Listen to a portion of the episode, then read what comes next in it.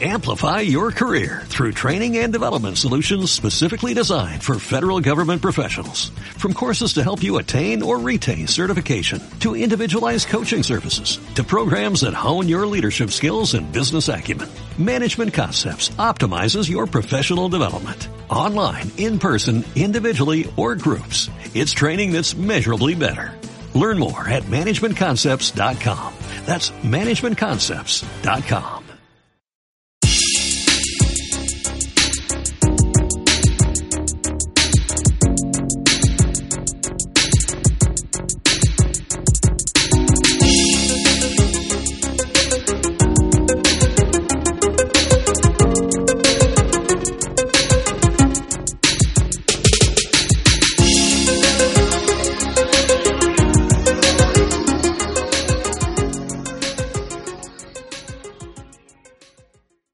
Bienvenidos y bienvenidas a Sócrates versus Ninjas.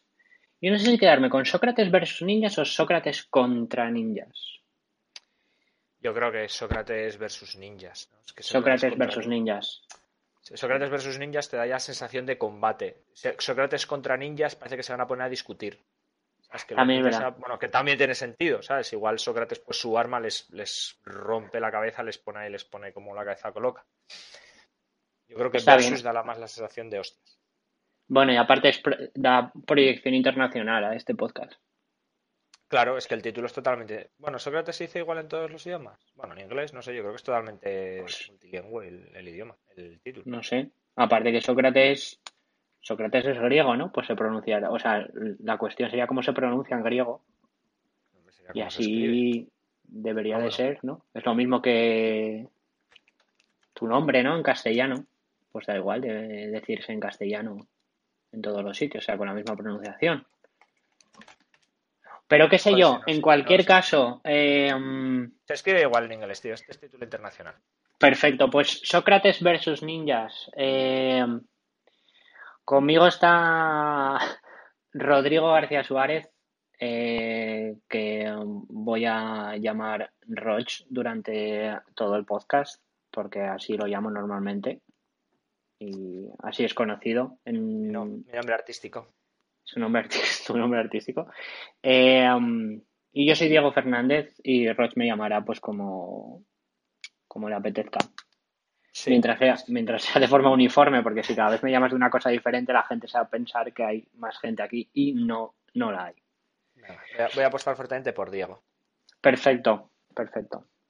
Eh, um, pues en Sócrates versus Ninjas vamos a hablar de los temas verdaderamente importantes, porque creemos que es lo que hace falta en, en el, en- en el mundo, un, espacio de, de- de divulgación y entretenimiento sobre los temas verdaderamente importantes, como por ejemplo los mechas. Algo que necesitaba Internet. Eh, otro espacio para tratar temas así de corte friki y tal, porque no, no hay suficiente. Sí. No, es, no es un tema suficiente tratado. Voy a, voy a, voy a, bane- voy a banear el, el- el uso de la palabra, de la palabra friki. O sea, no en el mundo, porque no puedo, pero aquí. Vale, O sea- perdón. Eh, No, no, no, no, no, no pidas perdón. Y si estás, eso solo, por supuesto, solo si, solo si estás de acuerdo. Ha llegado a tener, o sea, la connotación es tal, para mí me, me produce tan, tan re- ta- tal rechazo, es, ¿sabes lo que te quiero decir? No, no como un término peyorativo, porque durante un tiempo sí que es cierto que fue un término peyorativo y probablemente lo siga siendo en algún momento, pero ahora es más por, por la, me da repelús la gente que se identifica como friki, es decir, ah, yo soy un friki.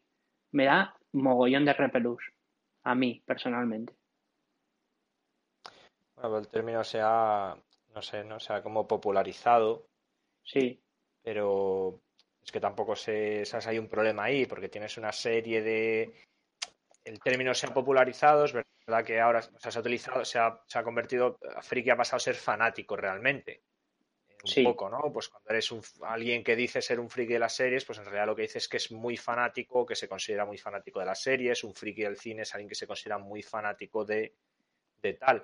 Que eso deja con un problema que es todas aquellas corrientes culturales pop que no tienen mucha, no sé cómo llamarlo, mucho peso en foros a lo mejor de élite, pero que tampoco son muy populares, pues han quedado, pues eso, los mechas, el, el mangánime, aunque ya es más popular, tampoco es súper popular, no, es algo mainstream.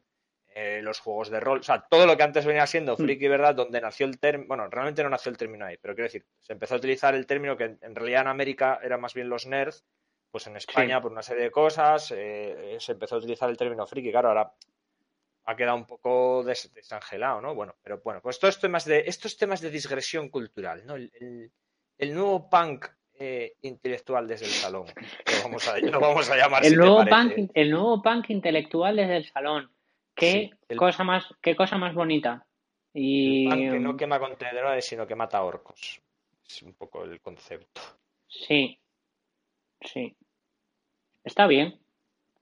Está bien. Bueno, lo, que iba que lo que, lo que necesita Internet es eso. Es otro otro espacio para tratar estos temas, como la política y todo eso ya está cubierto en Twitter, pues lo que necesitamos es otro podcast para hablar de mechas está y claro. Está claro. Está claro. Esto es un servicio. Sócrates versus niños es prácticamente un servicio social y mm, yo me atrevería a decir que debería estar subvencionado. Eh, sí, Sí, yo, yo estoy muy a favor de, las subvenciones para mí. Sí, a mí me pasa, me, viene, me viene pasando lo mismo. Em, entonces, bueno, lo que vamos a hablar hoy es de, de, mechas en no en general, sino porque en particular vamos a hablar de Gundam. Entonces, yo lo primero que me gustaría, Roch, como, como experto que eres, es que nos explicar un poco qué es un mecha. Vale, eh, a ver, un mecha, un, meca, yo creo que se debe decir meca, pero, o sea, creo que no, creo pues que la gente suele, no, no, la gente suele decir meca. Yo como soy español y, y, cuando me metí en todas esas historias en los 90 y no había internet y no sabía las cosas en inglés, pues yo hacía como mi padre cuando leía Cargable en el periódico, pues mecha era mecha porque era como se escribe pero me imagino que es, que es mecha, ¿vale? Eh, mecha o meca, yo voy a utilizar mecha. Mecha es la, eh, la palabra para utilizar, generalmente está aceptado como para utilizar eh, robots gigantes, gigantes pilotados. ¿Vale? japonés se empezó a utilizar en, Japón y se empezó, popularizó, se empezó a utilizar o cogió su sentido desde, desde Mazinger Z, ¿vale? Mazinger Z antes de Mazinger eh, ya hubo algunos robots gigantes, unos cuantos, no muchos, pero unos cuantos, ¿vale? Pues yo qué sé, pues Tetsujin, por ejemplo, Astro Gangar creo que es del mismo año que, Mazinger, no me acuerdo. Eh, y hubo alguno más, eh, y fuera de la cultura japonesa, ¿vale? Pues yo qué sé, em, los trípodes de, de, la Guerra de los Mundos. Pues bueno, estricta, de hecho esos estrictamente sí que serían, sí que serían mechas, ah, pero bueno, cuando la coja coge el, fun, el, el boom y cuando se empieza a utilizar a popularizar el término es con Mazinger Z, que es un robot gigante, pero que alguien pilota como un coche, ¿vale? En este caso como, bueno, como un robot, no, alguien pilota como un vehículo. Ese es un poco el, el, concepto que yo voy a utilizar o que suelo utilizar como mecha. dato importante, horrible la última película de Mazinger Z, en lo que viene siendo mi opinión que es una de las cosas más importantes de este mundo. Eh, Infinity, ¿no es Mazinger Z Infinity? O, algo así. o me lo he inventado. Yo creo que. ahora todo es Infinity. Han hecho como un. Han hecho creo que también un reboot de la serie que se llama Z Impact Edition o una cosa así. Ah, no, no, no tengo eh, ni idea. Pero sí, es. Eh, es Infinity. Y. Mm, y me gasté un diamante de me gasté un diamante de filming eh, para verla. Me está bien o sea también me está bien. Y creo que nunca antes había había hecho eh, skip en una en una película de animación japonesa. O sea mm, es es muy mala. O sea se cual gorrino se revuelve en su en, todo lo que hacía chungo a, a, Mazinger Z, que en su momento pues puede tener algo de justificación por el bueno pues por cuándo se, se hizo Eh, no acabo de encontrarlo seguro porque estoy buscando rápido, pero me parece que está Gonagai detrás y Gonagai es, tiene que tener ya como 250 años, ¿vale? Debe ser prácticamente Eso explica- japonés. O sea, es que tiene de todo. O sea, tiene, tiene ese, tiene ese humor que dejó de ser gracioso a los cinco minutos de aparecer, que supongo que es una, un- ¿sabes? El, el personaje secundario con cayéndose el moco y los robots de los personajes eh, secundarios donde la animación pasa a ser una cosa en plan cómica o, o que trata de ser cómica. Eh, tiene ti- eh, tiene señoritas ligeras de, de, de- A ver. de ropa, pero con este erotismo, pues eso, este erotismo pseudo virginal, extraño japonés, y luego, por supuesto, tiene una, una historia eh, romántica que no hay por dónde coger. Gonagai tiene 78 años. O sea, si realmente este señor está detrás de la película, que me imagino que sí, porque es un aniversario y tal, es un señor Sí. de 78 años, japonés, que, que los japoneses no es una cultura muy abierta al cambio. Pues un señor de 80 años español ya no es quien yo me espero una gran innovación, pues hombre, Sí. No, no la he visto ni, ni ganas que tengo, pero pues me imagino que será Mazinger Z de los, de los, de los 70, ¿vale? Mazinger Z es de los 72, tío, es que tiene más años que... Bueno, y con, con... Ay, es que no me acuerdo, es que claro, lo he borrado de mi mente. eh, el giro tiene un giro pseudo eh, trascendental, ¿sabes? En plan que somos los humanos y, y que Sí, es la sí, vida y Pero en cierto sentido ya lo tenía, ya lo tenía Mazinger. Eso lo, lo tienen, lo tienen casi todas las series de mayor o menor medida, menos las más casposillas, las series de, de mechas, ¿vale? Es una parte muy, muy importante y es una parte que a Gonagai le, también le, le haría, ¿vale? El concepto del ser humano, la máquina, no sé si tendrá el, te- el el tema de armas y tal, pero eso normalmente, aunque sea un poquitito, siempre te lo van a Mm. meter. Lo que pasa es que, claro, pues te lo van a meter un poco en el rollo melodramático, que será, pues, pues yo qué sé, pues en medio del combate final de repente tendrá esta reflexión. absoluta, o sea, es, lo has saltado 10 sin ver, sin ver la minutos. pel- Exactamente, exactamente. Eso fue 10 mi gran... minutos, Dios mío, como nos damos cuenta, entonces estará a punto de morir, tendrá esta realización, le saldrá el poder del corazón y Mazinger se Sí. convertirá en Mazinger doble infinite eh, power tal y matará al, al malo de turno y entonces al final pues... Has, has guionizado, pues, de entiendo, sol y- vale, entiendo que has guionizado tú eh, más Porque Pues eso, sin eso. haberla visto, eh, la has clavado. Bueno, muy bien, pues eso, mechas, eh, robots más o menos grandes pilotados. Eh, Sí, y- no, y- no tiene que entrar dentro de la palabra gigante, ¿eh? O sea, esto es, Sí, esto tiene es que- una cosa ah, vale, muy, vale, de- muy específico, sí. pero es muy de, de- ¿sabes? Esto es muy de nicho. es- Esto es de las cosas que en un, en un foro de mechas se puede montar el, eh, la zapatiesta, ¿vale? Que es, cuidadito que no es lo mismo un exoesqueleto que un mecha. O sea, una cosita de dos metros todavía está entre el exoesqueleto, ¿vale? Los mechas más pequeños de los que yo soy consciente, que deben ser los Dumbine, una cosa así, andan por los seis metros, una cosa así. O sea, Vale. lo otro no es un mecha, es un, pues un, ro- o sea, que esto luego, pues aquí, por ejemplo, en Overwatch, el, el- la armadura de, de, de- de Diva es- se llama mecha, pero estrictamente en la tradición más, en la, no sé cómo verlo, en la, en la tradición académica del, del mecha, Sí, no sí, sería sí. un mecha, no, no sería un mecha, sería un exoesqueleto. O bueno, en el caso de Diva igual hasta un tanque, porque es un poco un tanque Sí, es un poco un tachicoma un poco tachicoma, pilotado. sí. Ahí- pero bueno, entraría más exoesqueleto. Entonces un mecha tiene que ser, tiene que ser gigante. Esto es, es importante. O sea, quiero decir, voy a durante todo el podcast voy a decir un montón de errores, un montón de cosas seguramente inapropiadas y tal, pero este es el típico fallo que, luego nos abuchean. Si alguien escuchara esto, que no va a pasar, eh, nos abucharían ahí en las redes sociales y como decís que esto es un mecha, no. Luego se pondrán a discutir, ¿eh? Luego no, porque este no sé qué eran 3 metros 50 y entonces sí, este eran 4 metros. Muy bien.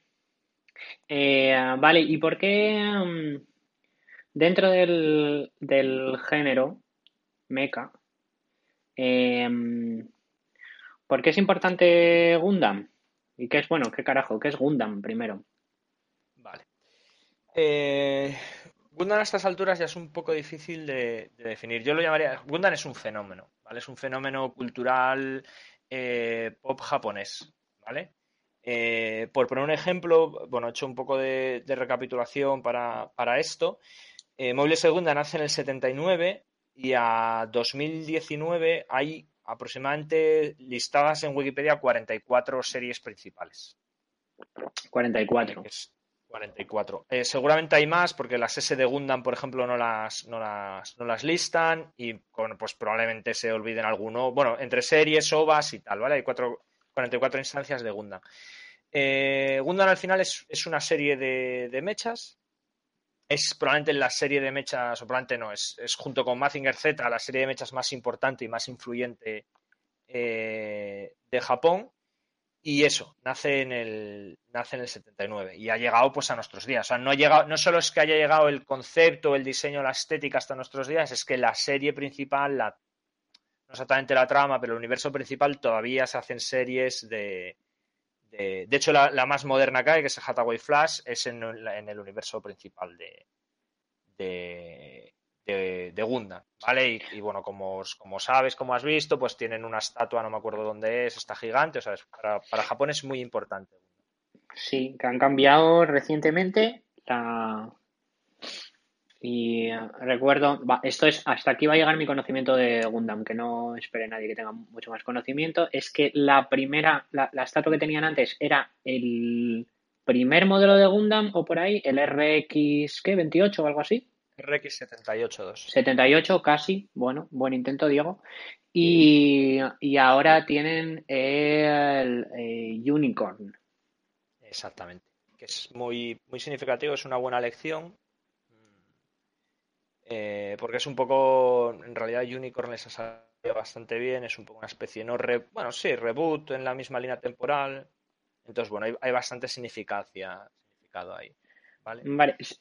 ¿Sabes que mm, había una tienda de Gundam eh, cuando nosotros fuimos? Vamos, cuando nosotros, obviamente, había una tienda de Gundam eh, prácticamente al lado de la estatua que, por supuesto, no vimos. Pero cuando fuimos fue domingo, una cosa así, igual está. Bueno, como todo el viaje, sí, que fuimos, mm, teníamos el don. Además era súper tarde, era porque estaba cerrado ya los japoneses, no, nos adaptamos a su horario de levantarse a las 6 de la mañana, o sea. Ya. Íbamos, fuimos, a Japón como turistas ingleses a Marbella, ¿sabes? Fue, fue muy, muy mal planteado.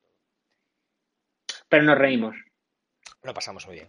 Nos reímos. Eh, entonces eso, eh, Gundam, serie de mechas del 79. La serie y la serie más, la segunda junto con Mazinger Z, la serie más influyente, más importante del género y una de mis preferidas, probablemente la más, la que más me gusta, sí, probablemente mi, preferida. Más, la serie no, pero todo lo que viene siendo el, universo.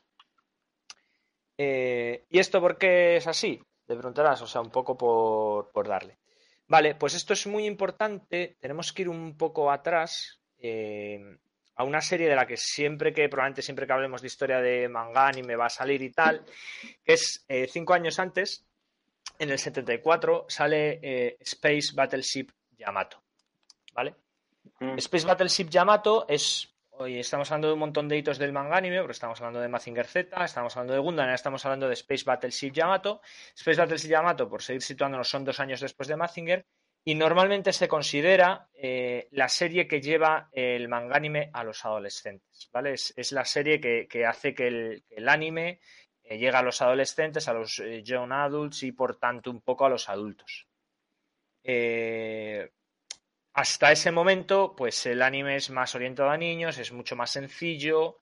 Eh, y lo que hace Space eh, Battleship Yamato, eh, no me acuerdo ahora, creo que en Estados Unidos se llama Star Blazers 2099, algo por el estilo, es dar un,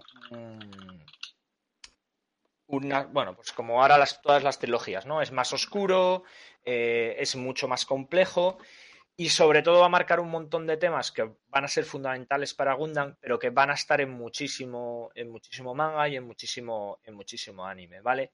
Hay que tener en cuenta la fecha a la que estamos hablando, estamos hablando de los 70, es 20 años después de, eh, algo menos, 15 años después de la Segunda Guerra Mundial. Eh, aquí empiezan a ser adolescentes la gente que nació después de la guerra, la gente que no ha vivido la guerra eh, y que probablemente no tenga tampoco muchos recuerdos de la crisis posterior, porque la crisis, eh, bueno, la crisis no, la, la recuperación japonesa fue relativamente rápido, especialmente teniendo en cuenta el nivel de destrucción que tuvo. Y entonces Space Battleship Yamato empieza un tema que va a ser súper importante, que es la discusión soterrada. Eh, normalmente la, superficialmente es más simple y tal, de que tienen muchos mangas, que tienen mucho anime, sobre todo manga y anime de guerra, sobre la guerra, sobre la paz, sobre cuál es nuestra situación ahora con, con, con somos un pueblo pacifista, pero hace nada, hace 30 años éramos un imperio superguerrero, nuestra cultura tradicional es la de los samuráis que está basada en la guerra, y a ver ahora cómo de repente nos convertimos en un una país hipertecnológico, o, o, es a lo que queremos tender, muy industrializado. ¿Vale? Eh, entonces, eh, el Space Battle Yamato en realidad no es un mecha, porque como su propio nombre indica, es un, es un crucero de batalla espacial. Eh, pero básicamente ya es un poco como la misma idea. Ya tenemos un, ente mecánico súper importante que da nombre a la serie, que la gente tiene una relación importante, que es un poco alrededor de lo que gira la, serie. Eh, esto va a influir a un montón de gentes y entre ellos va a influir al, al, creador de Gundam, ¿vale? y al diseñador mecánico de, segunda. Vale. Entonces, este cambio, digamos, este cambio que hace Battle, Space Battleship Yamato. Eh, que le gusta a los japoneses un, les gusta a los japoneses un buen almirante, ¿eh? lo que les gusta. Eh, que estás viendo las imágenes eh, del, del, capitán. Una figura fundamental es, joder, ¿cómo se llama? Ahora no me sale. el almirante este de la Segunda Guerra Mundial, que fue el genio del Pacífico, eh, Yamamoto. Yamamoto. Ese fue no, el, el, Dios, ¿cuál fue el... el joder, ¿cuál fue el barco que no consiguieron sacar de... no consiguieron siquiera sacar de puerto? Que bombardearon. El Musashi. Claro, eso es muy importante. El Musashi, eh, es que, jolín, es que no, se nos va a ir un poco, me parece. como no me controle, se nos va a ir el podcast. Eh, Space Battleship Yamato, el Space Battleship Yamato se llama como el acorazado Yamato, que es, eso es, eso es, es uno de los dos grandes acorazados gemelos de la Marina eh, eh, japonesa durante la Segunda Guerra Mundial. O sea, date cuenta ya del rollo que hay aquí, que estás sacando una serie llamando a tu barco como el buque principal de la Armada japonesa durante la Segunda Guerra Mundial. Vale, había dos, eran el Yamato eh, no me acuerdo cuando hunden el, Yamato, le tuvieron que dar por arriba y por abajo, y el Musashi era su, gemelo, no, les, ni lo sacaron de puerto. Le tuvieron que dar por arriba y por abajo porque por muchas razones. Primero, porque eran unos acorazados súper acorazados, una locura. De hecho, eh, hablamos de, Yamamoto. Yamamoto puso el grito en el cielo, se cagó en todos los camis, porque él decía que con el dinero que habían gastado haciendo aquellos, aquellos acorazados le hubieran hecho un montón de aviones, ¿sabes? Él quería aviones y portaaviones pequeños, no le valían ya para nada los acorazados. Eh, entonces, bueno, Yamamoto, de hecho, el almirante del, Yamato es un señor mayor, no me acuerdo cómo se llama, y súper, bueno, una pinta, una gorra enorme, que se parecerá mucho al almirante que luego saldría en, macros y tal. Eh, eh, tienes por ahí eh, vale, creo que es interesante. Hay una cosa que, te había comentado que me gustaría hacer y hay, hay, una cosa muy guay que es Gundam, como digo, ha vivido prácticamente toda la, toda la historia del, anime, del anime japonés. Entonces hay una cosa bastante, bastante guay que se puede hacer, que es vivir un poco esta historia, hasta cierto sentido, eh, a través de los openings, ¿vale? Si tienes por ahí el opening del Space Battleship Yamato. Sí. Lo tengo y, y con la venia lo, voy a pinchar.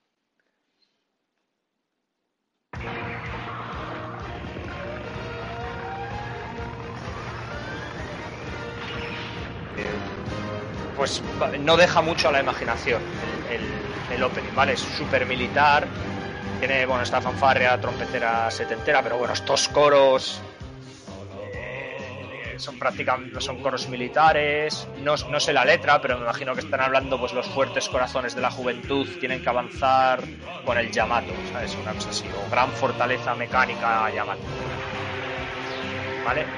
Eh, como es, es una serie ultramilitar, en, su estética, el Yamato es un crucero de batalla, pero es un barco, la estética es muy de, bueno, tiene una proa, tiene cañones encima y tal, no sé cuánto, pero luego la, la serie es muy interesante, es una, es una contraposición muy interesante, porque en realidad de lo que lo que va la serie es, eh, hay una, hay una raza alienígena que no me acuerdo cómo se llaman ahora, los Galcian o no sé qué, que atacan la Tierra, tienen, tienen un montón de cruceros espaciales y eh, destruyen la Tierra. No la destruyen del todo, pero la convierten en un desierto.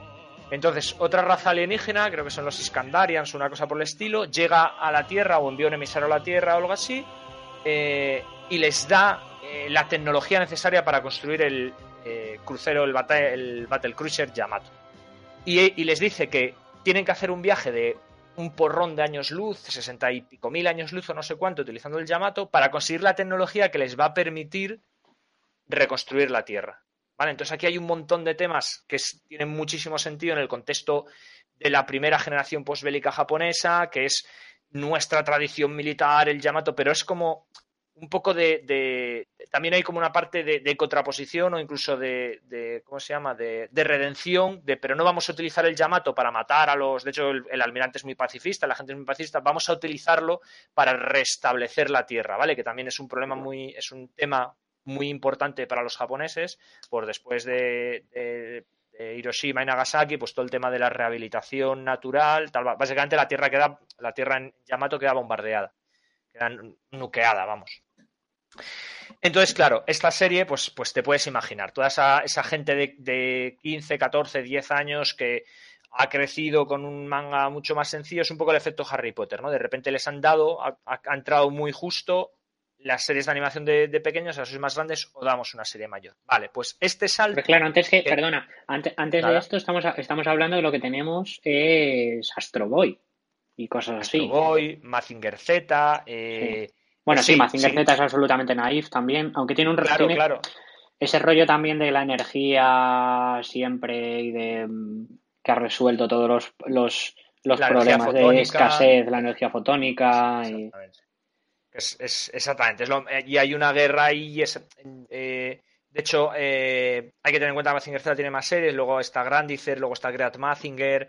Eh, y se va como complicando la historia, ¿no? Hay un. Me parece que al final el Dr. Hell, de hecho, no era tan malo. Él lo que intentaba era conquistar la Tierra, o sea, era malo, no era tan malo, era, era un villano, además, es, quiero decir, es Mazinger Z, no es muy complicado, el personaje se llama Doctor Infierno, no, tampoco está engañando a nadie, ¿sabes? Es un señor sí, sí. no, y no te esperas Infierno, el giro, no te esperas el giro de que el Doctor, doctor Infierno, Infierno sí. crea robots y los llama brutos mecánicos, es decir, el, el, el se pueden decir muchas cosas malas del Doctor Hell, pero no, no, no iba engañando, ¿sabes? No era un poser, era no, yo no. soy malo. Eh, pues al final no, al final resulta que él quería conquistar la tierra, pero porque tenía que unificarla toda para evitar que viniera el reino de Micenas. Entonces también hay una cosa muy, muy importante para la cultura eh, posbélica japonesa Wadus, que es eh, el, el, ataque de, de, fuerzas externas, ¿no? Esta sensación que, es, que se queda después de, jolín, nos han derrotado, eh, ni siquiera tenemos derecho a tener una fuerza defensiva, que luego lo tendrían un poco, pero todo este rollo se transmite, pero aún así es, no deja de ser una cosa para niños, lo, que se llama, lo que se llamaría Monster of the Week, ¿no? El monstruo de la semana, que es cada semana el villano de turno te envía un, un, un monstruo a cada semana más terrible, te pega normalmente una paliza porque Gonagai era excepcionalmente masoquista para esto y Mazinger lo dejaban siempre destrozado, al final hacía fuego de pecho y ganaba el monstruo. Después de N semanas el doctor Hell innovaba, entonces a Mazinger Z estaba a punto de morir, le daban un gadget nuevo, pues el, el, el Jet Scramble o, lo que fuera, y volvía a ganar. Y así sucesivamente hasta que se acababa la serie, la batalla final, y aquí paz y después gloria. Y hemos salvado al mundo, intro de señor japonés cantando y se acabó. Eh, de repente llega eh, el Yamato y la peña flipa, ¿sabes? De este tema de tenemos que no, no, no, no, queremos utilizar. De hecho, es que es, os voy a hacer spoiler porque no creo. Bueno, han hecho hace poco un reboot que tiene muy buena pinta. Yo creo, yo no vi el, el Space Battleship Yamato original, pero es muy difícil ver toda esta serie, ¿vale? Todo esto. Tened en cuenta que el, el, manga es muy estético, es muy, muy. Muy estético, es como Japón, es una cosa. Entonces, las, las, las décadas y tal les, les afectan mogollón. Y todo esto es muy setentero, es duro de ver. Luego, luego lo veremos con Gundam. Eh, han hecho un reboot, pero bueno, un poco la serie es que como que los Iskandars estos que les dan la, tecnología, no me acuerdo cuál es, creo que es gravitacional o no sé qué, es, es irrelevante. Eh, bueno, no es tan irrelevante porque Yamato también empieza a ser un poco más hardcore en ciencia ficción. Obviamente Mazinger Z eh, y el resto de robots gigantes que iban después, o Astro Boy, o, o Raiding, o toda esta gente, no tienen casi nada de, de, es estética pura, no hay nada de ciencia ficción, ¿sabes? O sea, Mazinger Z, pues bueno, la energía fotónica bueno, bueno, y está hecha de, aquí se te de va la a tirar- superradiación Z. Pero... Bueno, bueno, bueno, los fans de Mazinger Z, eh, los miles de fans, o millones de fans de Mazinger Z eh, que escucharán este podcast se, se tirarán hacia ti. No, te- pero No creo porque te, es te- tampoco te mandarán fuerte. hate mails, te mandarán hate mails con, con esas, esas infames infografías del interior de Mazinger Z que no hay por dónde cogerlas, ¿sabes? Bueno. Que hacen ese Pero entiendo que serán posteriores. O sea, me da igual, que, que- que tampoco es el o sea, entiendo que no es el fuerte tampoco. Mazinger Z es es súper estético, es bueno, otro vez, otro momento hacemos si quieres un capítulo de mechas y hablamos más sobre el concepto de la armadura y todo eso. vale. Yo solo Sí. quiero decir que Ma- Mazinger Z me parece uno de los robots gigantes más feos que se han hecho en la historia de la animación japonesa y probablemente la historia de la animación de robots eh, Ahí gigantes hemos- mundial. ahí- Ahí lo dejo. Ahí hay dos cosas. Primero, no, estoy personalmente de acuerdo, pero eso es porque has visto pocos, has visto pocos robots de, has visto pocos robots de la época, porque hay cada, hay cada historieta por ahí que Eh, oye, mira, mira, ya que estás tú, recuerdo uno y no, lo que pasa que no era, no era pilotado, eh, o sea, mi, mi breve encuentro con los, eh, con la animación japonesa, sobre todo de cara a robots gigantes, era, eh, como todo niño de los late 80s, eh, pues ir al videoclub y, a ver qué, películas de dibujos animados había. Eh, y por supuesto llevar pues todo lo que tenía mm, medio media pinta japonés, pues te lo acababas llevando. Y recuerdo un robot eh, gigante que no era pilotado por un niño, era como invocado por un niño y salía como de un volcán y tenía una cara Eh, As- As- Astro Gangar es del mismo año de Z. Oh, sí, sí, sí, puede ser, puede ser eso. Y es verdad, ¿no? No era pilotado, era como una especie de invocación Claro, eh, es muy- este es otro, esta es otra gran disputa de foros, que es eh, Astro Gangar mm, no era invocado exactamente, o sea, él, él estaba allí en el volcán guardado, porque creo que era Sí. alienígena o tal, eh, Sí. pero el niño se como que se fusionaba con él, ¿sabes? Ya Eso, utilizaba eso un amuleto para era. que Gangar apareciera, el niño se convertía en luz y se metía en el pecho de Gangar. Pero no estaba claro exactamente qué es lo que, no sé si darle energía o sencillamente el niño se metía ahí para que no, no le pisara un bicho gigante o no sé exactamente cuál es el detalle de, de, Pues, de Astro Vanguard, eh, dentro, de lo, dentro de lo ridículo que es, eh, me, me parece. eh, estéticamente me parece más bonito que Mazinger Z y ahí lo dejo. A mí también, pero es que yo, yo entré en los mechas por Astrogangar. Yo tenía dos cintas de Astrogangar que me las quemé, Ah. me, me flipaba. De hecho, no sé si te coincidieron. De hecho, o sea, hay para analizar millones solo de cualquier esas- Porque claro, volvemos a lo mismo, no estamos muy próximos a la guerra y tal. Hay un capítulo en el que los blasters, que son los villanos, tiran un, roban un misil nuclear, envían una especie de platillo volante con poderes electromagnéticos. El ejército dispara un misil nuclear y entonces el misil nuclear el, el- el platillo electromagnético devuelve el misil y tienes una escena de la gente corriendo al refugio nuclear con las alarmas. Es, es muy, muy mía, impactante dentro de la, de la serie que es, quiero decirte. Sí. Pero vamos, yo lo, yo lo flipé en aquel momento y de, y de esos de aquellos polvos estos lodos. Pues muy bien. eh, El caso es que te- eso sí. era nada. Eso es lo que había. Entonces, eh, llega. Eso es lo que había en todo el manga anime en general, ¿vale? Tampoco me voy a meter aquí, a lo mejor había alguna cosa medianamente interesante oscura, pero nadie la conocía. De repente llega Space Battles y Yamato, se sale inclu- incluso en los cines, la gente lo peta, es súper guay, no sé cuánto. Eso mismo que hace Space Battleship Yamato, lo hará Gundam para el género de mechas. El género de mechas era ya, o sea, súper, súper famoso. De Mazinger Z lo pone a vivir y prácticamente cada año hay N series de mechas iguales, cambia un poco. El- es como cambiar el skin, ¿vale? Pues Raiding, Brave Raiding, si no recuerdo mal, era un rollo como mitológico.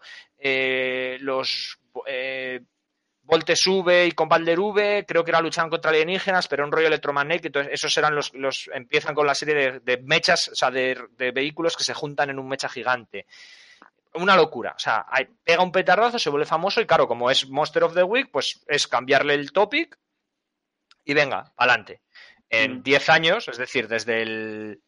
desde el 72 que sale Mazinger al 79 que sale Gundam, eso estaba súper quemado. O sea, la gente estaba ya de mechas y de y ahora en vez del fuego de pecho, pues es el ataque arcoiris o, o el yo que sé, el Night Thrim, pues tiene el Sun Attack y el Luego encima hacían como sagas, ¿no? Hacían como, o sea, tenías el Daitar Three y tenías el, eh, o sea, tenías el Voltes V, tenías el Combander V y tenías otra cosa V. Y era un, poquitito igual, lo que pasa que cambiando el ataque final y un poco la estética del, bicho y los pilotos. Eh, tenías el Daitar Tree y el Zambot 3. Y el Daitar Tree tenía el Sun Attack y el Zambot 3 tenía el Moon Attack. Y era un poco, pues obviamente ya estaba la gente y tal. Y de repente, eh, este señor, que, lo voy a nombrar, no sé mucho de nombres porque tengo muy mala memoria, pero bueno, eh, Tomino, que es el padre de Gundam y el abuelo de Gundam y el señor que estará mucho Gundam, que trabajó en muchas de estas series de, Mechas of the Week, hace Gundam. Y claro, hace, él había visto Yamato, le flipaba Yamato y coge. Y es, yo creo que una de las razones por las que Gundam está donde está es porque el salto es enorme. Es verdad que en Yamato ya es un salto muy grande, volvemos a decirlo, de Astro Boy a Yamato hay un mundo, y no, no tanto porque es verdad lo que decimos, ¿no? Siempre en los capítulos podías tomar algunas lecturas interesantes, pero el salto de Gundam a lo que hay antes es inmenso. Porque Gundam es una serie, trata mogollón de temas, en ciencia ficción es muy hardcore, a lo mejor no tanto la parte de los mechas, porque al final un mecha es muy difícil de justificar, pero toda la temática, todo el trasfondo es enorme. Entonces fue un boom en Japón eh, del copón. Vale, además coge a otra persona también, el, diseñador de, mechas, eh, que es Kunio Okawara, creo que es, pero no, sí, Okawara. Eh, también estuvo trabajando con él en algunas otras series en, tal. Bueno, todo esto es la compañía que está detrás de Sunrise, que es famosa por Gundam y por sus series de mechas. El Kawara este es significativo porque es la primera persona que sale en una serie, creo que no en Gundam, creo que antes, pero como ingeniero mecánico. ¿vale? Es decir, se empieza a reconocer el hecho de quien te diseña los mechas.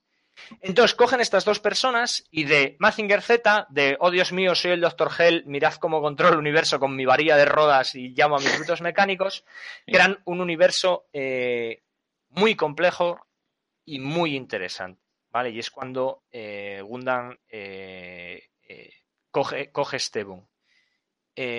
Si si, hubiera por dónde hacerlo, ahora es lo mítico con un podcast entraría el, opening de Gundam, no lo vamos a hacer, luego, luego veremos por qué. Eh, vale, ¿dónde, está, ¿dónde está el tema? ¿Por qué Gundam de repente se vuelve loco? ¿Vale? Eso, situémonos. Estamos en el 79 en Japón, eh, gente que había crecido con Astro Boy un poco que ya con Mazinger Z empieza a tener 15, entre 15 y 20 años, eh, la primera generación de que no ha habido la guerra ni siquiera la recuperación y esta es una hipótesis mía. Mucho de lo que voy a decir es verdad que es, hipótesis, eh, hipótesis mía personal, entonces, bueno, cogerlo tal. Es el 79. Me imagino que en Japón, aunque tardaría algo menos, igual que pasaba aquí en España, eh, las modas americanas llegarían un poco más tarde. Entonces, yo creo, yo huelo, y luego veremos por qué, que en Gundam hay un poco rollo hippie también, ¿vale? Un poco los. Aunque están cerrando yo los. Perdón. Eh, aunque ya es el 79 y se están cerrando un poco la década, yo creo que hay un poco rollo hip. ¿De qué va Gundam? Pues Gundam, fíjate cómo se no, ese giro, ese, ese giro no, vamos, mi desconocimiento es total de Gundam, pero el, estoy deseoso de ver eh, por dónde va el giro de, del rollo hippie. Del rollo hippie, sí. Sí, lo he dejado, lo como cliffhanger ahí. Sí, sí, sí, me he eh, quedado con el culo torcido. Partimos de Mazinger Z se explica en el primer capítulo, el Dr. Hell con la varilla de rodas controla mis brutos mecánicos. Eh, eh, Gundam empieza con una voz en off explicándote el estado en el que está eh, la serie cuando empiezas. Gundam. Pero en, todos, los, capítulos. No, bueno, creo que sí, es posible que hagan esta técnica de. Es que yo no me vi la serie, vi las, las películas que lo, que lo, que lo que lo resumen después, ¿vale? Luego sacan tres películas en vez de los 73 capítulos. estoy empezando a pensar que es probable que la serie tenga el mítico, la típica eh, voz en off que durante 3-4 minutos te cuenta como el estado inicial del, contexto, ¿no? del contexto militar. Sí. Eh, estamos en lo que se llama Universal Century 0078, ¿Vale? Hace 78 años que la humanidad eh, ha abierto, ha construido su primera colonia en el espacio, Y es cuando en ese 000, o sea, cuando en ese año, que creo que es como el 2200, una cosa así, eh, de nuestro calendario, eh, eh, em, empieza en la Universal Century, a contar los años con esta medida, y, ya empieza con, un grado de, ciencia ficción bastante alto. Las colonias son grupos de cilindros, creo que tiene un nombre, Le, o una cosa así. seguro que lo has visto alguna cosa de ciencia ficción, que la, gente, eh, o sea, son un cilindro enorme que luego tiene unas placas eh, por el exterior, la gente vive en esas placas con paneles solares, o sea, son científicamente plausibles. Están instalados en los puntos Lagrange, que un punto Lagrange es, eh, para quien no lo sepa, yo lo sé gracias a Gundam, seguramente tampoco, es un punto entre dos cuerpos celestes que por la interacción de la gravedad de los dos te puedes más o menos permanecer ahí si nada te altera. Y entonces en los puntos Lagrange entre la Tierra y la Luna empiezan a construir colonias. Em, pues en, este, en unos años antes de, de Gundam, muy pocos, aparece un hombre que se llama Theon Deikun, eh, que dice que la. Bueno, eh, durante los, los, 70, 60 primeros años de, la, de, la, expansión espacial, que la gente también se acaba mudando a los. Llegamos, la humanidad llega hasta los. ¿Cómo se llama? El cinturón de asteroides. Creo que se llega hasta medianamente hasta Júpiter, pero muy poco, hay una colonia allí. Em, eh, durante todo este tiempo empieza a haber desafección entre las colonias y la Tierra. Principalmente porque empiezan a hacer gente en las colonias que nunca ha estado en la Tierra eh, mm. empieza a ver la Tierra de una forma pseudo religiosa, muy mítica, ¿no? Como la Madre Tierra, qué bonita es desde el espacio, mientras que la gente que permanece en la Tierra, que, son principalmente las élites y, los gobernantes del, gobierno, el gobierno es la Federación Terrestre que une la Tierra y las colonias, empieza, siguen contaminando, siguen tal, ¿no? Entonces, en este contexto de, separación, aparece un hombre que se llama Theon Deikun y dice que los seres humanos, y aquí es donde entra el hipismo, sin la gravedad terrestre van a evolucionar, van a ser seres más capaces de vivir entre ellos, de comunicarse entre ellos, de sentir a otras personas, porque no están constreñidos por la gravedad, por, por el hardship de, la Tierra. este, este caballero. vamos, me recuerda. Es no tiene nada de hipismo, pero me recuerda un montón a, aparte del argumento de The Expanse. ¿No? De cómo los. En este caso es un, tema más fisiológico. No sé si has visto de The Expanse. Eh, no, me la, contaste. una serie que está en Netflix. Bueno, eh, no voy a hacer un gran resumen, pero eh, lo mismo, ¿no? hay colonias es, espaciales, los cinturones de asteroides y. Mm, y hay, bueno, pues como en todo este tipo de series, pues un sentimiento de anticolonialismo en algún momento, bla, bla, bla, bla, bla. Y, en, este caso uno de los grandes pilares totales es que los nacidos eh, fuera de la Tierra, en los cinturones de asteroides y tal, eh, no se sienten, llega un momento que ya no se sienten terrestres porque además fisiológicamente ya no lo son. Es decir, la, habituación a la al campo gravitatorio de los asteroides, em, les ha hecho que les sea imposible vivir en la Tierra. Porque su densidad de, ósea, pues no, les permite eh, vivir de forma normal en la Tierra. Y entonces, bueno, yo no sé, pues eso. hay, hay, parte de su, de su sentimiento nacionalista o anticolonialista en este aspecto en el que, oye, es que nosotros no somos, ya no somos hijos de la tierra, ¿sabes? No es tanto como no somos humanos, pero no somos, eh, no somos terrestres. Terrestres. Pues lo que, lo que predica es, exactamente eso, va en esa línea. Ellos, aquí no hay este tema, la gente de las colonias tienen la misma de la Tierra, en principio pueden vivir, pero ya no se sienten, se sienten humanos y adoran la Tierra de una forma como la gran madre anterior. Bueno, no, no es tan religioso, ¿eh? O sea, es una cosa más, jolín, qué bonito, sales por las colonias, ves la Tierra ahí, qué bonita es. Tampoco es una cuestión religiosa, pero sí un poco espiritual, ¿vale? No olvidemos que estamos hablando de una serie japonesa que religión y espiritualidad son un poco, son un poco más difusas que aquí.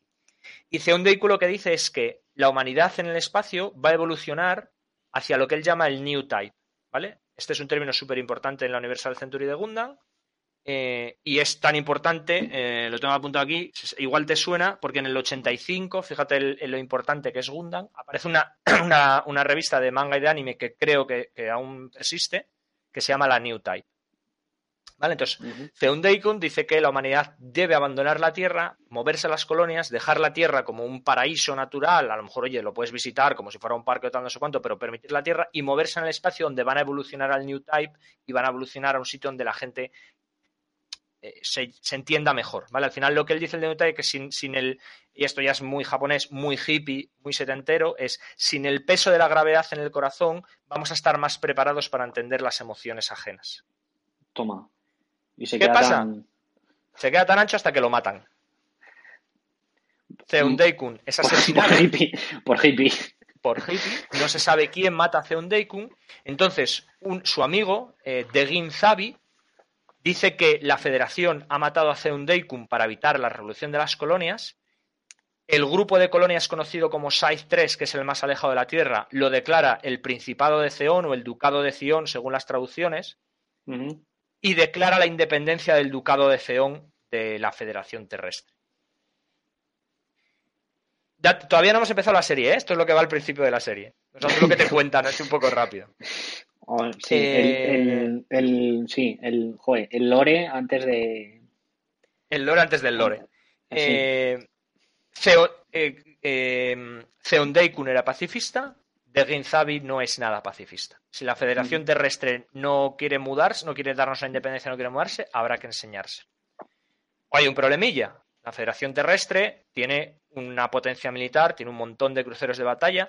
Muy interesante, los cruceros de batalla tienen las clases, tienen nombres de marineros y bueno, como nota aquí nacionalista un poco cuñada, por ejemplo, hay uno, hay, uno que se llama Magallanes, el, de Magallan Class, de hecho creo que es el más, el más grande, pero tiene un ejército enorme.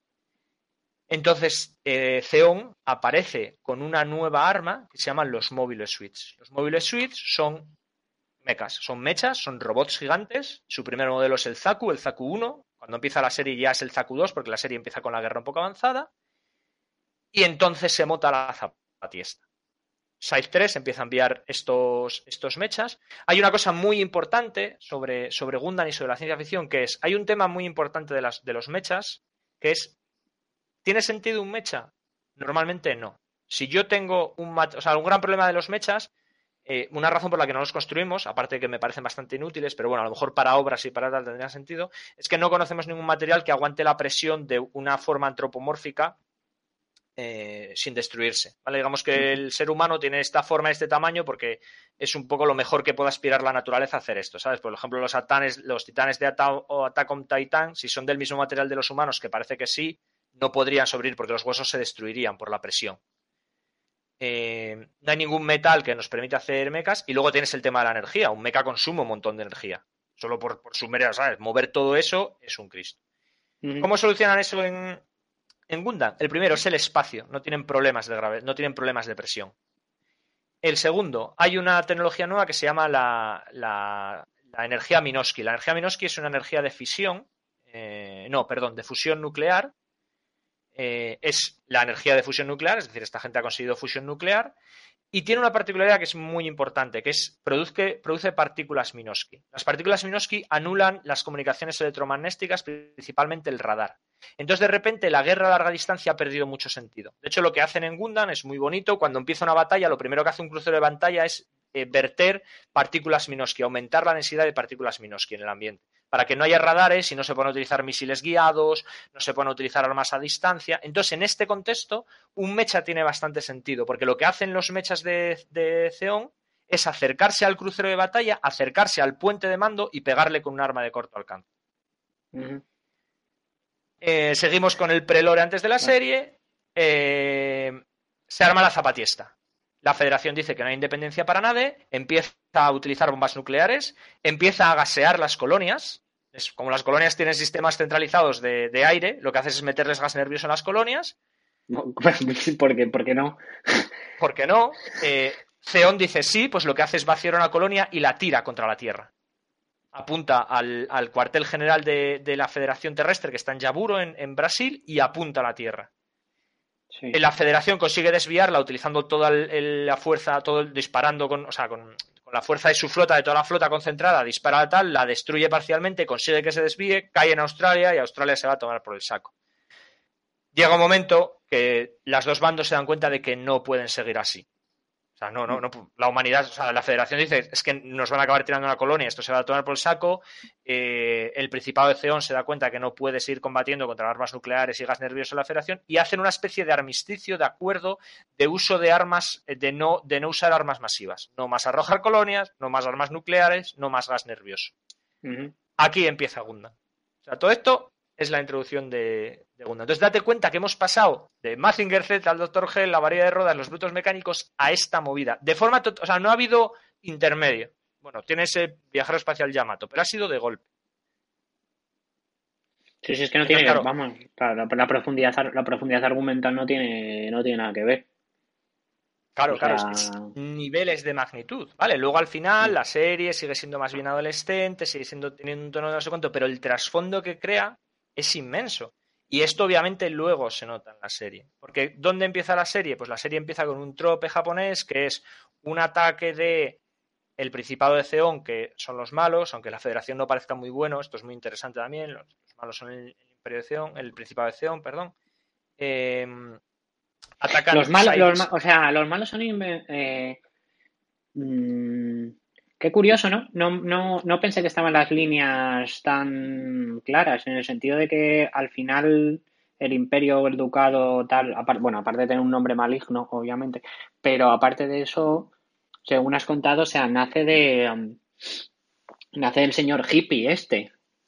O sea, es un eh, giro...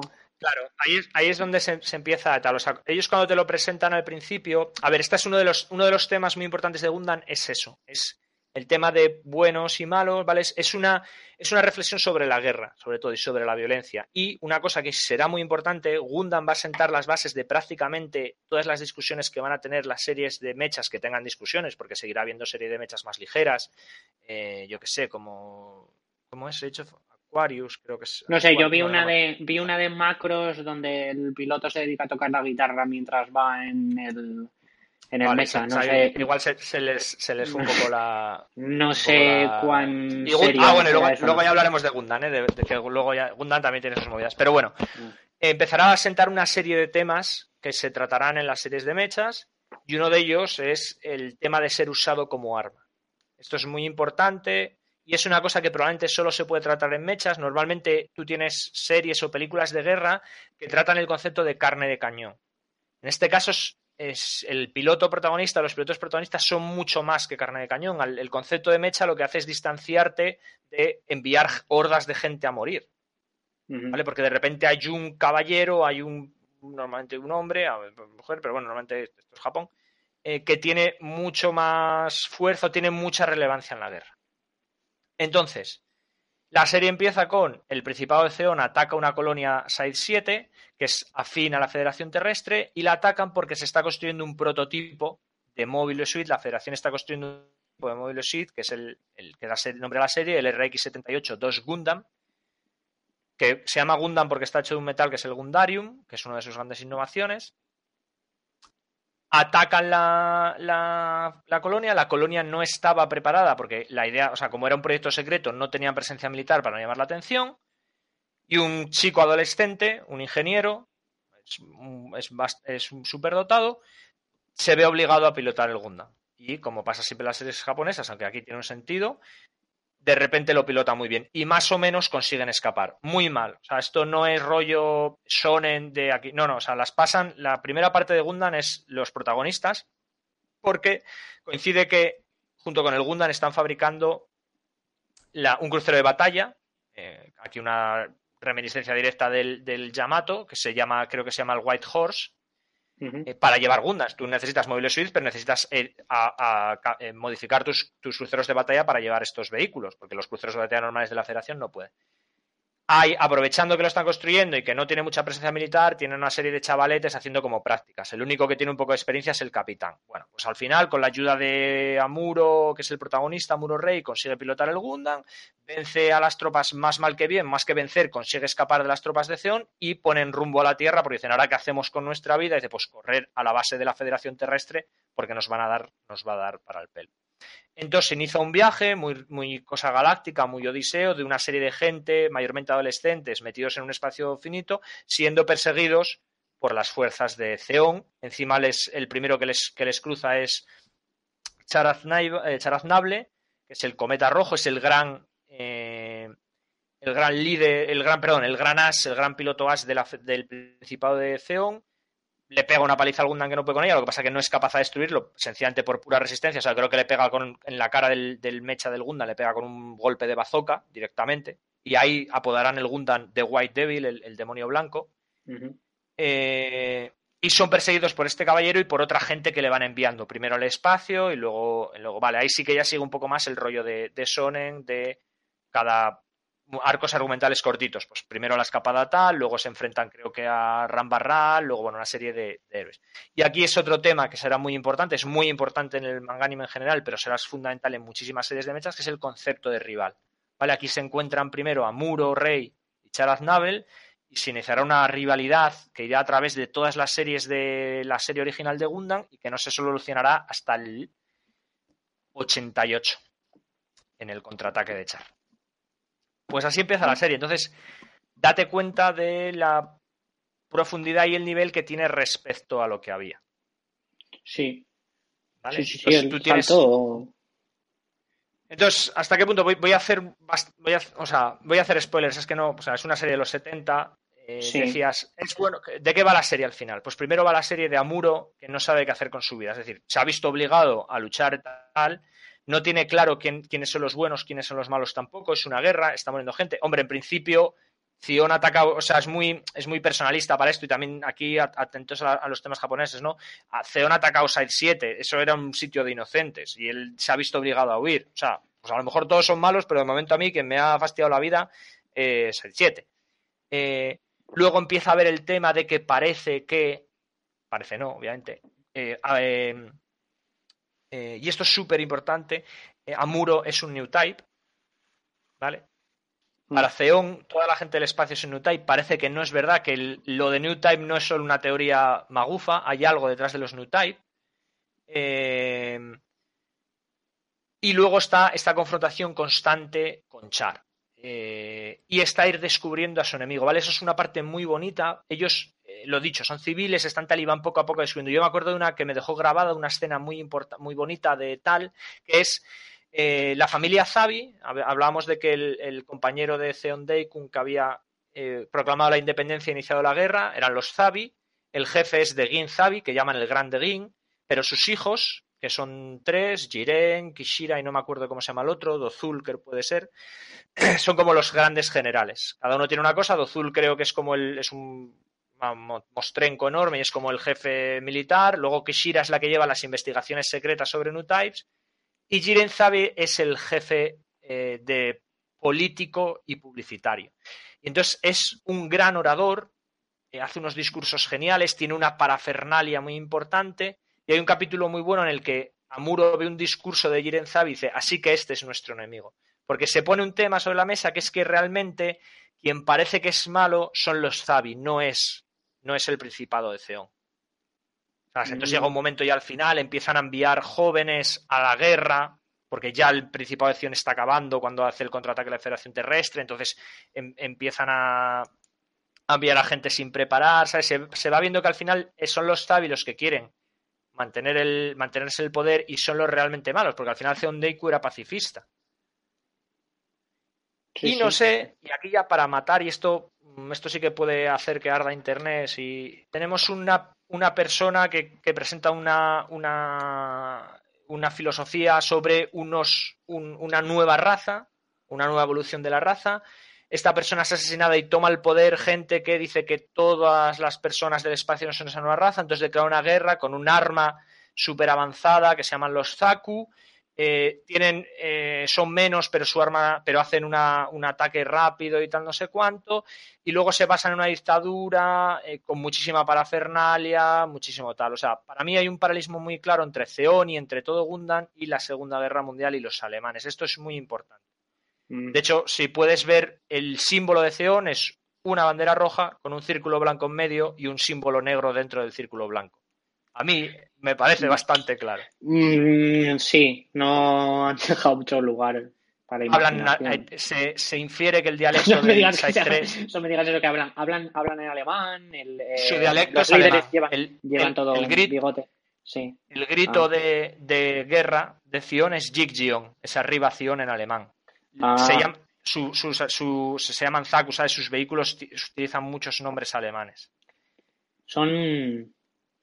Son nazis espaciales. Son un trasunto. Son un trasunto. y en vez del Uberman, pues tienes el New Type y tal. Y aquí es un tema que será fundamental en la historia de las series de mechas y que se puede ver en Code Geass, que es el tema principal de Al Noa Cero, que es la discusión entre un nuevo Japón más democrático, más federal, más tal, y la vieja aristocracia, el tomo más aristocrático, más, ¿sabes? En este caso es un trasunto alemán, pero los, el imperio japonés de la Segunda Guerra Mundial es básicamente esto, es una serie de gente aristocrática, samuráis, no sé cuánto, con una parafernalia militar del copón, con cosas muy tal. Entonces es ese, ese, es ese tema el que, el que se discute ahí. Ok. Y en todo esto... Sí, sí, perdona.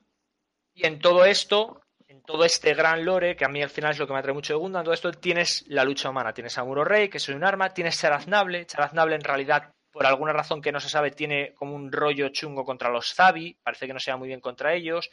Los dos conocen a una, a una chica que se llama La La Lacun es un new type del copón. Se alía con Charaznable, pero como que Amuro se enamora de ella, hay un triángulo amoroso ahí. Al final siento el spoiler, pero acaba muriendo y esto hará que no se puedan reconciliar. Amuro eh, eh, critica a Char eh, por, porque la ha utilizado como arma y ha muerto por su culpa, ¿sabes? O sea, tienes todo este contexto militar y luego tienes la serie, la parte más humana, la parte de los personajes, ¿vale? Es muy importante porque aquí lo que hace este giro, vamos a verlo copernicano, que hace Gundan es quitar un poco el protagonismo de los mechas y llevarlo a los personajes.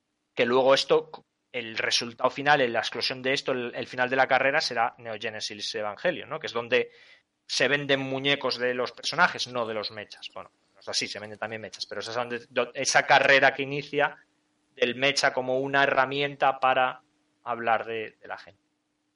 Los mechas van todos a, O sea, es muy difícil probablemente no encontrar algo que, tenga o que beba de... A ver, no es que beba, en este caso no estoy diciendo que beba, pero obviamente sentó las bases y, y puedes trazar que, cómo influyó en todo lo que viene detrás. Influyó en todo lo que viene detrás, o en casi todo. No me atrevo a decir, a lo mejor hay alguna cosa que vuelve al rollo, de hecho sí las hay, ¿no? Al, más Monster of the Week, pero todo lo que viene después será influido por, por Mobile Suit Gundam. Eh, claro, aquí hay un tema, y ya, y ya para cerrar. Eh, eh, Visto así, es como muy, muy, muy asombroso, ¿no? Es como, jolín, vaya serie, parece muy interesante y tal. Pero esto tiene una contrapartida.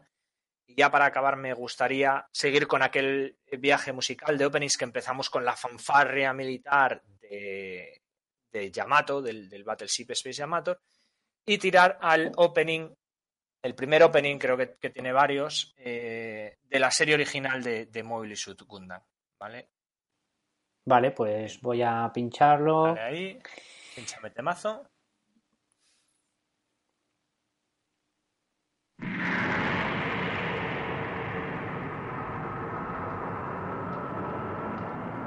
Un poco en empezar.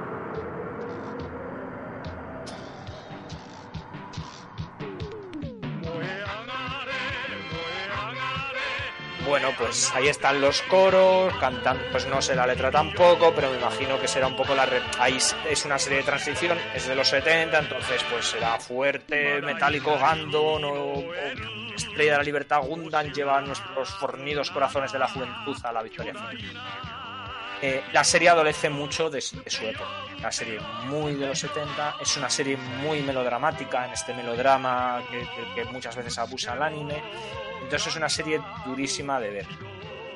Eh, probablemente si a estas alturas, eh, al no ser que estés descubriendo los mechas o móviles de Gundam a través de este podcast, si no lo has visto, seguramente es porque no, Entonces, dos recomendaciones que yo suelo hacer es si estás muy, muy, muy, muy interesado, estás muy interesada en ver la serie original, poco después, no, no tengo, no cuando, cuando la, fecha, sacaron películas. Los 73 capítulos que creo que dura la serie original hicieron tres películas de bastante largas, ¿eh? igual son cada película dos horas. Yo las he visto, son muy aceptables, no te tienes que tragar todo, siguen siendo muy setenteras y muy tal, pero bueno, es más accesible. Y si mal no recuerdo, son más fáciles de encontrar, porque me parece que salieron en Estados Unidos, aunque bueno, yo os recomendaría siempre estas cosas verlas con, con el doblaje original japonés y subtitulado, porque si, el, si, ya, si ya adolece de melodrama, pues imaginémonos con, dobladores eh, extranjeros. Y si no, si de verdad os ha gustado mucho, os interesa muchísimo lo que he tratado, tenemos la suerte de que en 2003 eh, hicieron una. Sacaron el. Gundam no tiene. Muchas veces las series de anime están basadas en una novela, en light novels, estas, en novelas para jóvenes adultos o en mangas originales. En este caso, eh, no. La serie es. bueno, lo de las light novels no lo tengo seguro. Lo de que no había un manga de Gundam, eso seguro. Pues en el 2003 eh, se sacó un manga que se llama Gundam The Origin, que es el retelling con algunos cambios menores de la serie original de Gundam. Y Norma lo sacó en el 2006 en España. Es muy recomendable, coge un poco más de historia de que la serie, empieza un poco con las movilizaciones en Ceón y, y situando a los personajes. Y si os, interesa lo que todo este aspecto de Gundam o, recuperar esa serie tal, es muy buen sitio para, para hacerlo. Eso sí, son un montón de tomos, ¿eh? Son, no me acuerdo, 25. Eh, yo los últimos ya tuve que pedirlos directamente a Norma porque no eran fáciles de encontrar. Pero bueno, me imagino que más fácil que ver la serie o que encontrar tal eh, será. Y eso, eso es todo de por la serie original, pues yo creo que nos podemos quedar aquí. sí, yo creo que esto sí hemos sobrepasado la marca de una hora ya. Y, mm, y nada, esto merece segunda parte. Por lo menos. No me, han pagado, más que por una hora, entonces yo cojo aquí mis cosas. Eh, sí, yo creo por que. Lo menos, Por lo menos te han pagado. O sea, se, que, ha quedado... se ha quedado. O sea, tú estás de becario. Eh, no funcionan las becas así, o sea, eh, me, me, me, causa bastante, me causa bastante estupor ¿eh? que tú en tu posición profesional hayas relacionado becaría y, y no cobrar. Me causa estupor. Así soy, yo, así soy. Así, así de sorprendente soy. Eh... Y eso, y, ya está. Pues sí, si, es interesante y ha quedado medianamente bien, pues vamos a por aquí. Hay, hay tema de Gundam. Es decir, 44 series hasta el 2019 y seguimos en el 79. Muy bien, pues hasta aquí. Eh, el primer programa de Sócrates vs. Ninjas. Eh, Roch, muchísimas gracias. Gracias a ti, Diego. Un abrazo y, a todo el mundo que nos escuche. Eso es, un abrazo muy grande a todos y todas las que nos escuchen. Que espero que sean cientos de miles, y no millones, sino billones eh, de personas. Sí, que, lleguen a hacer la película, la película del podcast. Sócrates vs. Ninjas, la película. La película. Un abrazo grande para ti, Roch. Abrazo, vecinos, a todos. Nos vemos. Chao.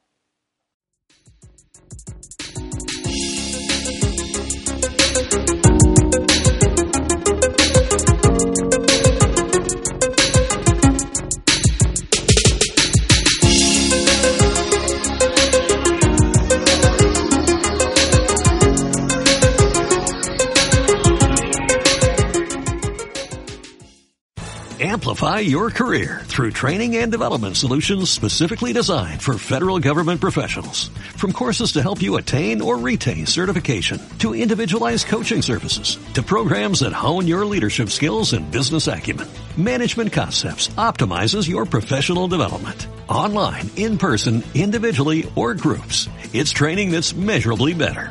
Learn more at managementconcepts.com. That's managementconcepts.com.